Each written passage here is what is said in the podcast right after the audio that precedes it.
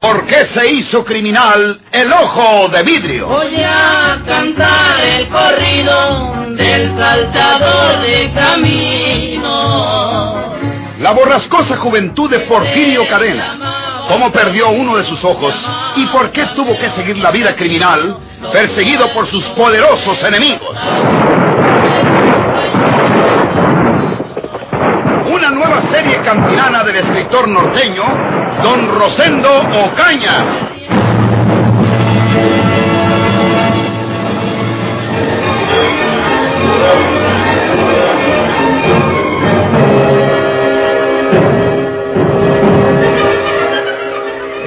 Les paso la noticia de sopetón como me la dieron a mí. Florencio Cavazos amaneció hoy ahorcado en su celda con su propio cinturón. ¿Se suicidó? Lo que quiere decir que es culpable, señor bueno, inspector. yo prefiero guardarme mis juicios para cuando haya investigado el asunto. Voy a la cárcel preventiva. Los dejo. Pueden retirarse a la hora que gusten. Inspector. Mm, pero quedamos en lo mismo, señores. No pueden abandonar la ciudad hasta que la autoridad judicial se los permita. Y si cambian nuevamente de domicilio, nos darán el correspondiente aviso. Si yo los necesito, los mandaré llamar, con el permiso de ustedes.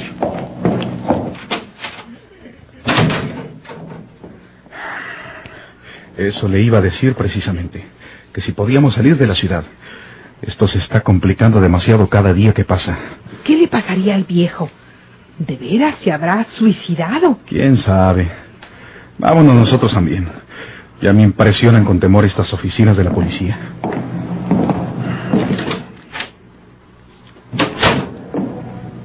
Se nos quedan viendo todas estas personas. Tal vez fuera mejor marcharnos de la ciudad, aunque no quiera el inspector Riverol. Eh, no iríamos muy lejos eh, sin que nos detuvieran. Y entonces nos traerían directamente a la cárcel. ¿Crees que son tan confiados que no nos vigilan? ¿No te has fijado en ciertos desconocidos que con frecuencia encontramos eh, en el vestíbulo del hotel, en la banqueta, en la esquina, y hasta en el restaurante donde comemos? Sí, Estamos vigilados estrechamente. pero aprovechando un descuido de ellos, podríamos quizás llegar al extranjero, perdernos por allá muy lejos. No, Después puede ser tarde. yo creo que ya es tarde. Tal vez pudimos oír al principio, cuando nos creyeron del todo inocentes. Seguramente ahora no. ¿Qué nos estaba diciendo el inspector cuando lo interrumpió el teléfono? Dijo, ¿por qué me engañaron diciéndome que Cavazos les confió que había estrangulado a su mujer allá en su tierra y, a- y aquí a la señorita Torres? ¿Cómo descubriría que le echamos mentiras? Está claro.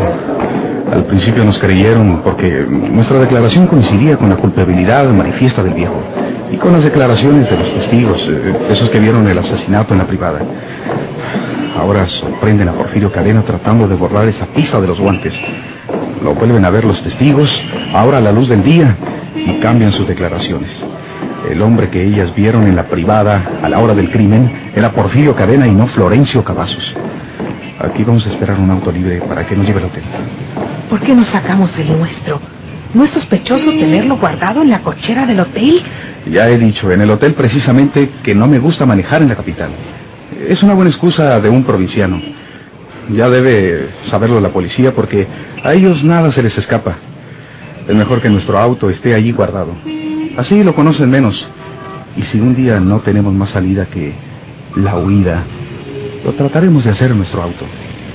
Cuando menos hasta donde quedemos fuera del alcance de los primeros zarpazos de la policía. Me estremezco al oírte hablar así. Ahí viene un libre. Eh, en ese nos vamos. Que nos dé una vuelta por allí. No, al hotel. Al Hotel Majestic.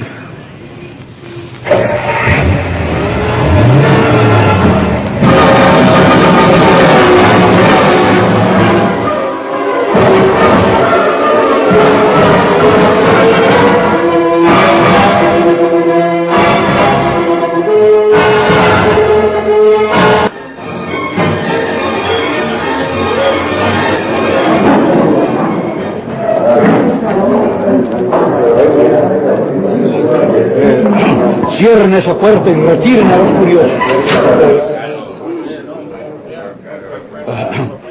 ¿Cómo descubrieron esto, Aguilar? Hoy en la mañana, inspector, a la hora en que se les despierta a todos los detenidos para que se aseen y esperen el desayuno, ya sea el que nosotros les damos o el que les mandan sus familiares. El sargento Martínez lo vio pendiendo de su propio cinturón. El forense dice que no se ahorcó por la mañana, sino anoche. Supone que fue como a las 10 u 11 de la noche. Entre 10 u 11. Eh, ¿Quiere ver el cadáver? no, no, no, luego lo veré. Si este hombre fuera culpable del asesinato de su mujer allá en su tierra y de la muerte de la señorita Torres aquí, no me extrañaría que se hubiera suicidado. Pero resulta que lo hace cuando vamos descubriendo que a lo mejor es inocente. ¿Tuvo alguna comunicación con alguien el día de ayer? No, patrón. Nadie solicitó permiso para verlo. Ah, ahora recuerdo. Sí tuvo una visita por la noche. ¿Cuál? Por cierto que fue bastante tarde y no le negué la entrada por tratarse de un sacerdote. Vino a visitarlo el padre Cázares, de la parroquia cercana de Nuestra Señora del Refugio. Eh, ¿Cuánto tiempo estuvo con el preso? Pues, eh, pues le dijimos que solo podía hablarle unos 10 minutos en vista de la hora. Y estuvo con él así como, pues como unos 10 o 15 minutos. Tal vez la visita del padre Cázares precipitó la tragedia. De seguro se confesó con él y el arrepentimiento debe haberlo orillado al suicidio. Eh, ¿Cómo es el padre Cázares? Pues es un anciano. Personalmente lo atendí yo anoche. Es un viejo de barba entrecana, estatura regular y un poco encorvado por los años. Vestía su sotana y, y un sombrero de ala ancha, como esos sombreros que luego usan los curas misioneros. Ah, Yo no conozco ningún sacerdote de esta capital que lleve barbas. Y he visto muchos. Sí, señor. Los que suelen portar barbas son precisamente los de las misiones. Eh, ¿Dónde queda la iglesia de Nuestra Señora del Refugio? Eh, Aquí nomás dando vuelta en la esquina de Mesones y siguiendo tres cuadras por Dolores. En la mera esquina, lado sureste. Gracias, gracias Aguilar. Voy a platicar con el padre Cázares. Oiga, o- oiga, inspector, eh, ¿sospecha usted que exista la comisión de un delito? Bueno, estoy casi seguro de que el señor Cavazos no se suicidó, sino que fue ahorcado por alguien empleando su propio cinturón para que dijésemos que se había suicidado. Pero, pero ¿quién puede haberlo ahorcado si nada más el padre Cázares estuvo por la noche con él? Nada más el padre Cázares.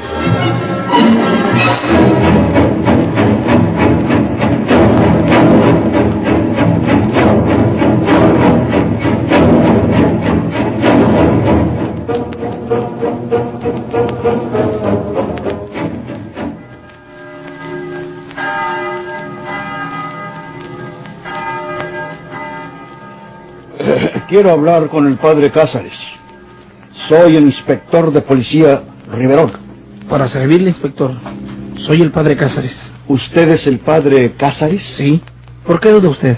¿No hay otro padre Cázares en la parroquia? ¿Ninguno? Soy el único padre Cázares de esta capital, señor inspector. ¿Qué pasa? Infórmeme una cosa, padre. ¿Hay algún sacerdote en esta capital que lleve barbas? Ninguno, inspector. ¿Está usted seguro? Absolutamente seguro, inspector. ¿Puede explicarme algo? Sí, padre. Se trata de...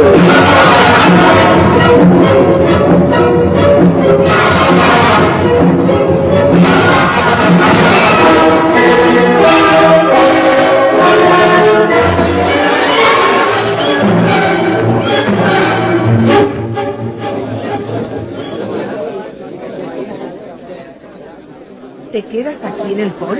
Eh, sí. Me fumaría un cigarrillo. A ver qué se me ocurre. Yo subo a descansar. Sí. Al rato subiré yo. Todo el desastre consiste en que no hemos podido deshacernos de Porfirio Cadena, ese temible ojo de vidrio. ¿Por qué no lo habrá matado de una vez Leopoldo? ¿De qué nos sirve tanto dinero si no podemos disfrutarlo? Porque tenemos una gran ciudad por cárcel y estamos vigilados por la policía. Ay. Voy a echarme un rato en la cama. Ay, si pudiera dormir un poco. ¿Qué? ¿Usted? Tengo que hablar con usted, señora. ¡No! ¡Leopoldo! ¡Silencio! Un grito más puede costarle la vida.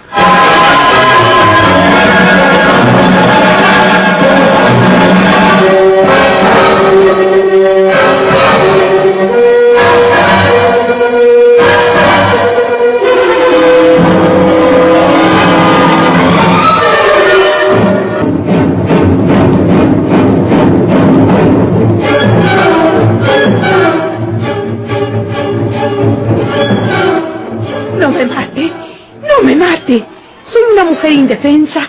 Yo no soy responsable de lo que usted se figura. Yo no era más que una sirviente en la casa de la señora Tobar. Los que cometieron el delito fueron él y la señora María Inés. Muy caro pagó esa señora María Inés su complicidad, ¿no? Hable usted más quedo y déjese de llorar. Es justo que me haga daño a mí. Si le digo una cosa, ¿me promete no contársela a nadie? Se lo prometo. ¿A nadie absolutamente? Fíjese que puede costarle caro si queda mal conmigo. A nadie se lo diré, señor. Bueno, ahí le va. He hablado con su marido. ¿Con... con Leopoldo? Sí, señora. Él me ha dicho todo lo contrario de lo que usted me acaba de decir. Dijo que usted es una mujer mala, que toda la tragedia de Juana la pensó y la dirigió usted. Miserable. No haya cómo deshacerse de mí. Dijo que él era un hombre, un buen hombre, pero que se enredó con usted desde que era una criada en la casa y que usted lo convenció de que quitaran del medio a las dos señoras para quedarse ustedes con la fortuna de As. Miente, muy traidor. ¿Cómo llegó él a la casa? Conoció a la señora María Inés, la enamoró porque supo que era la heredera de la señora Tobar, y fue él quien tragó y perpetró personalmente su muerte. Soltó la silla de ruedas adrede. Intencionalmente la dejó escapar de entre sus manos para que la señora Tobar rodara hasta el fondo de la escalera y se matara. Y él mismo mató también a la pobre María Inés. ¿Y usted le ayudó? Me obligó a ello. Yo cometí el error de enamorarme de él. Por eso ha hecho de mí lo que ha querido. ¿Lo cree usted? ¿Cree usted que sea yo la que ha cometido esos delitos? No, señor. Yo no le creo mucho, señora. Pero le voy a decir a usted una cosa. Ese hombre es capaz de traicionarla a usted y de entregarla a la justicia acusándola de los dos crímenes. No, no se atreverá el miserable. Usted sabe que sí se atreve. Usted lo conoce bien. No se haga ilusiones.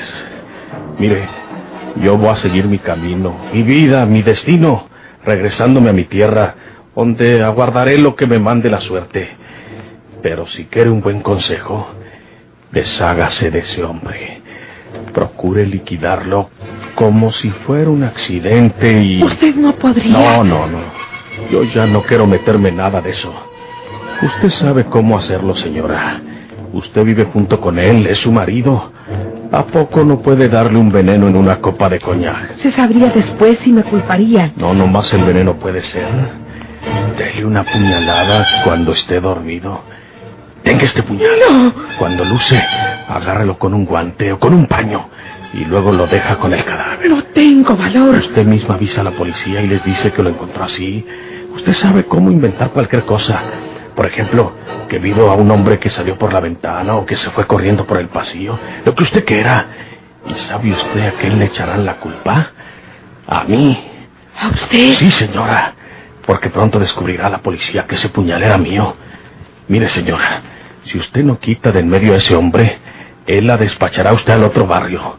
Si usted no le da una puñalada cuando esté dormido, él se la dará a usted cuando duerma. Usted sabe que le estoy diciendo la verdad. No salga de este cuarto hasta que pase una hora. Fíjese la hora que es. Si sale antes, pensaré que usted va a denunciarme y, y no creo que quiera exponerse a lo que yo pueda hacerle. No saldré de aquí antes de que pase una hora, señor. Se lo prometo. Muy bien. No se olvide de todo lo que le dije por su bien, su vida o la de él. Sí.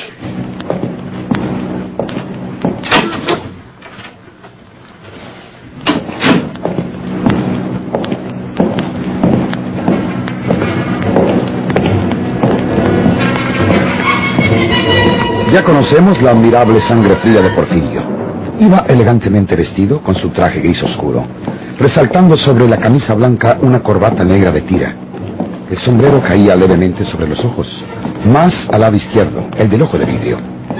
Nadie podía dudar de que aquel personaje fuera uno de tantos huéspedes del lujoso Hotel Majestic.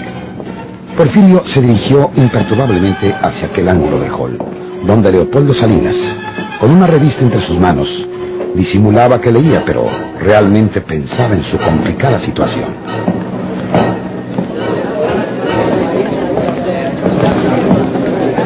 ¿Puedo sentarme aquí, caballero? Sí, claro. ¿Qué? Silencio. No haga escándalo. No se mueva. Escúcheme.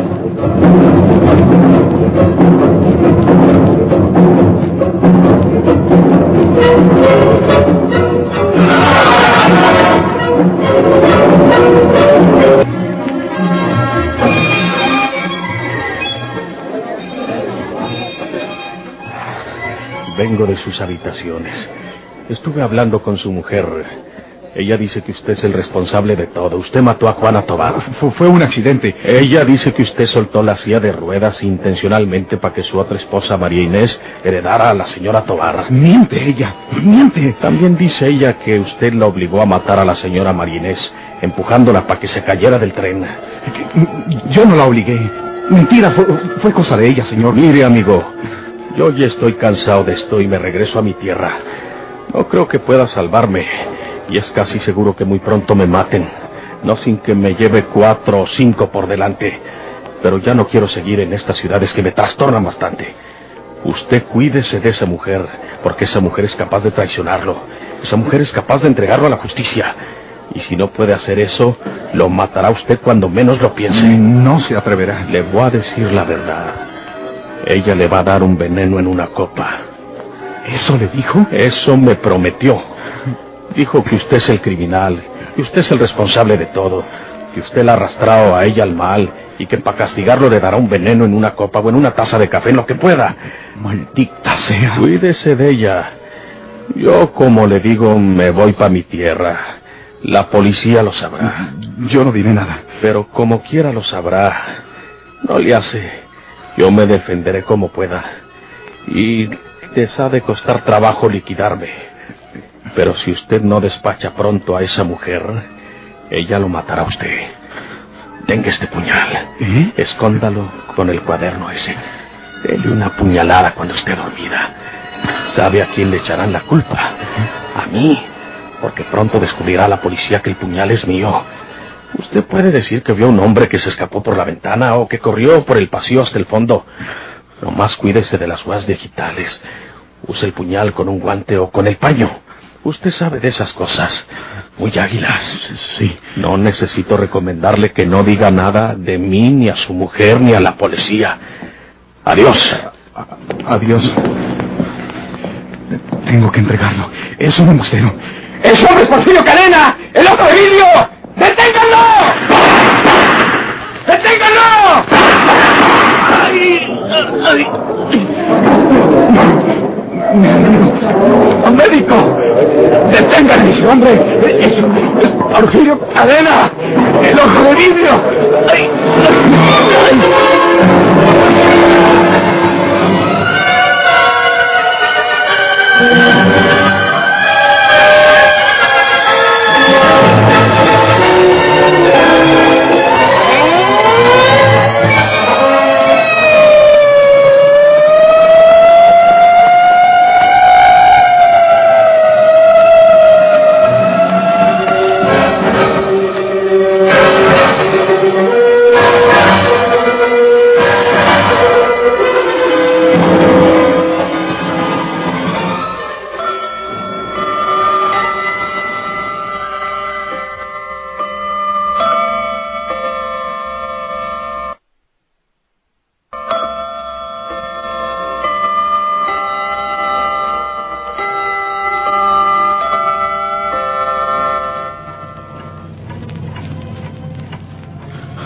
Morirá? Digo, ¿se salvará, doctor? O alguna complicación que no lo espero. La operación ha sido oportuna y con éxito. Volveré esta tarde por aquí, señora, con su permiso. Es suyo, doctor.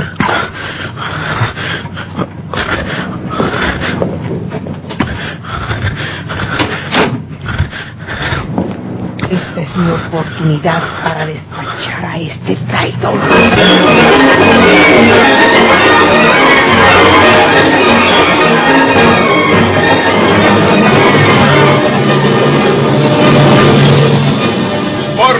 ¿Por hizo criminal el ojo de vidrio?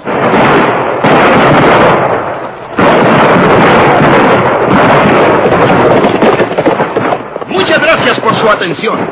Sigan escuchando los vibrantes capítulos de esta nueva serie rural. ¿Por qué se hizo criminal el ojo de vidrio? se disfrazaba de arriero para asaltar los poblados